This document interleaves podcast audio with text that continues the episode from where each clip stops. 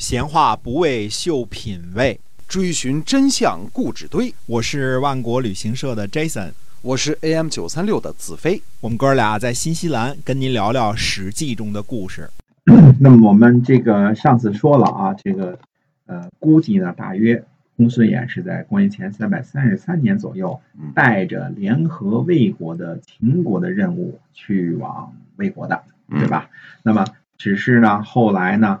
呃，公元前三百二十九年左右的时候呢，张仪担任了秦国的相邦，更受重用啊，各方面干得有声有色。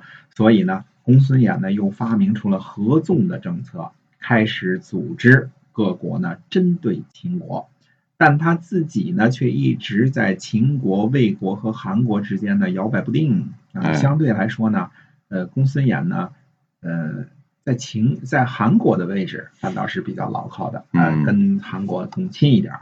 如果不明白这些个事实呢，那你又读了苏秦和张仪两个人胡诌的列传，那你这个整个这个战国中期的这个情况就根本就被误导了，对，就完全的误导了，嗯，就是被一些个这个呃文词文采很好又会瞎编的这个战国末期的文人给误导了，嗯，这个。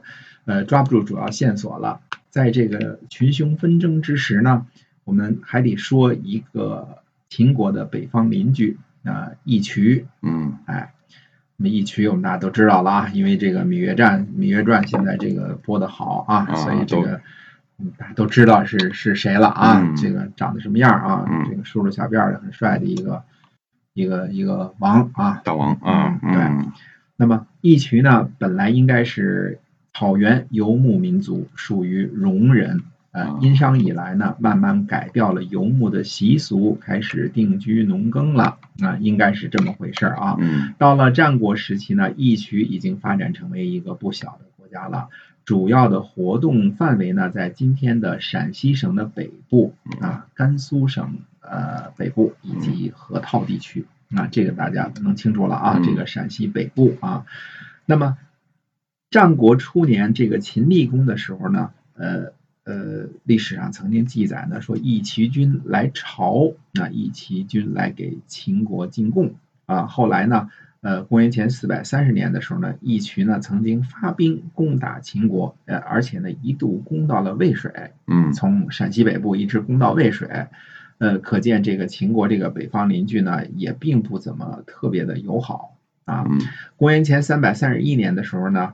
呃，这个这和历史上秦惠文君七年，义渠呢发生内乱，嗯，可见这个戎人呢也有这种事情，争权夺利啊，国家发生内乱，呃，秦国呢以平乱为名出兵义渠，并且呢建立了义渠县啊，这件事呢，呃，肯定是让秦惠文君呐这个现代话讲爽歪歪啊，这个因为什么呢？因为秦国啊，常年和魏国发生战争，肯定不想北方有个不安生的邻居，对吧？这个秦国呢，建立义渠县，肯定也是占了义渠很大面积的国土。虽说呢，建立了义渠县，但是义渠呢没有亡国啊，这个这个国家挺大的呢，还是，呃，历经丧乱之后呢，慢慢恢复，以至于呢，义渠君呢和后来的义渠王啊，和秦国的这个。关系啊，这个中间的纠葛呢不断，呃，一直到后来，呃，芈月太后出手才完全搞定这事儿呢。这个，呃，不得不夸一句，这个《芈月传》当中关于义渠的这个故事呢，还是相当的有谱的。那和历史上的史实呢，呃，在在义渠王这件事上啊，这个相距不远。嗯，呃，主要是指后来这个，呃，怎么设计这个这个。陷害义渠王，这个以后我们还会讲啊。嗯，这个，呃，当然，这个故事呢，是否如《芈月传》当中描述的那样凄美传奇？呃，这个两个情圣，这个另当别论了啊。嗯，因为这剧必须得那么写，不那么写没人看了，对吧？不能写无情无义的人啊。所以，即便是他犯了什么错呢，也得从这个。呃，有情有义，但是无可奈何这个角度去写，这样才能吸引人啊，赚人眼泪呢啊。这个以后我们讲到秦昭襄王的时候呢，还会再说啊。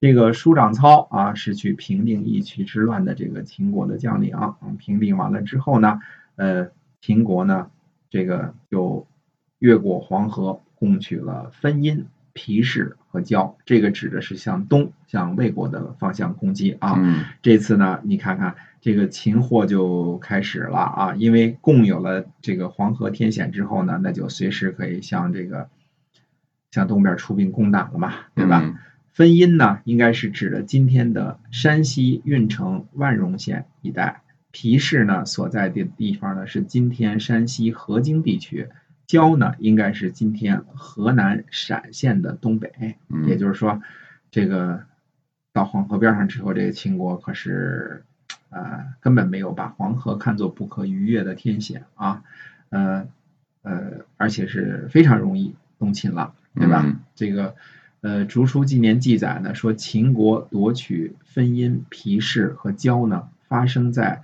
魏惠王后元六年，合着现在说呢，叫做公元前三百二十九年。啊、嗯这个关于这个记录，这这一句话，这个打不完的笔墨官司啊，这个一堆的这个，而且都是文言文的，大家有兴趣去网上翻翻啊，这个保证你翻的犯困，这种这种意思啊。嗯那我们呢，暂时离开这个呃秦国和这个呃怎么说呢，和这个义渠这这边啊，这个呃也离开呢秦国和魏国的这个焦点，说说楚国。那嗯我们上几次呢，虽然涉猎了这个楚国啊，包括这个楚威王打败越国啊，战胜齐国于徐州，但是并没有仔细呢，呃，介绍一下这个楚威王齐人，因为战国时期呢，从开头开始讲，其实都是一开始以魏国为主线，嗯一直魏文侯、魏武侯、魏惠王，对吧？对。那么到后期就是以秦国为主线了，嗯这是这是没办法的啊。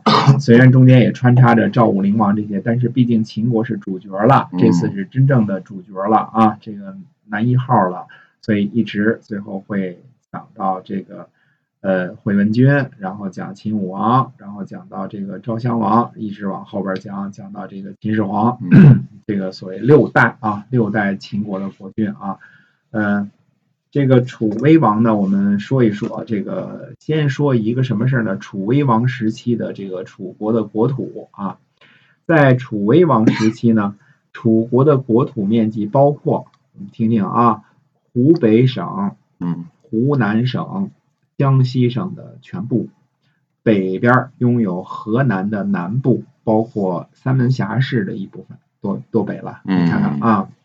那么南阳平顶山的一部分，许昌以及驻马店、周口、信阳，呃，东边呢包括山东的一部分，还有安徽、江苏和浙江的大部分。嗯啊，西边呢，呃，陕西的一小部分啊，还包括呢汉中和今天呢河南陕西交界的一部分，西南呢贵州的一部分啊，甚至包括了今天广西和广东的一部分。那啊么，呃，广东呢，当时很可能是这个，呃，我说番禺啊，这个广州啊，嗯是楚国流放这个犯人的犯人的地界儿啊。到了中国都是楚国了。哎，对嗯，这是你看楚国的面积有多大。嗯绝对大啊。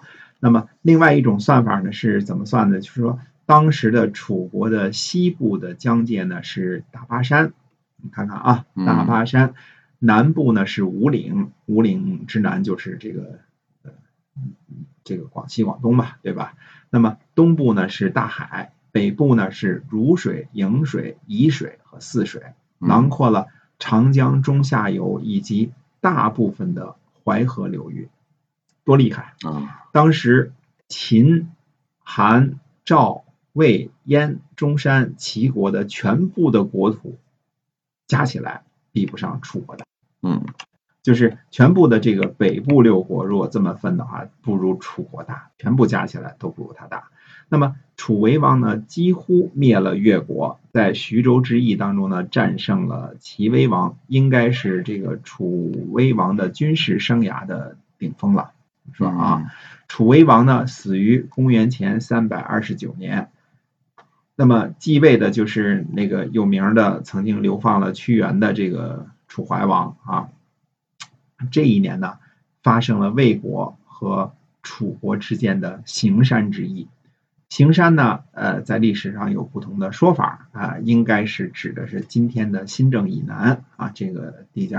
那么这次战役呢，是魏国先发起的，还是楚国先发起的？记录不详啊，一共有两种说法，所以 这个呃，总之吧，这个仗是打起来了。在魏国和楚国发生战争的时候呢，张仪主张帮助魏国。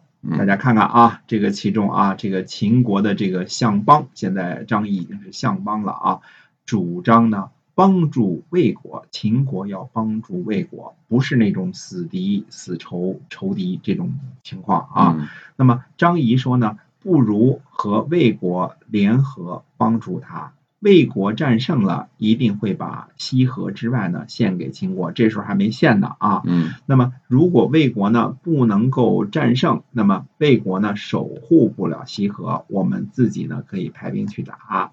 秦惠文君呢？采用了张仪的计策，派了皮氏的一万名军队。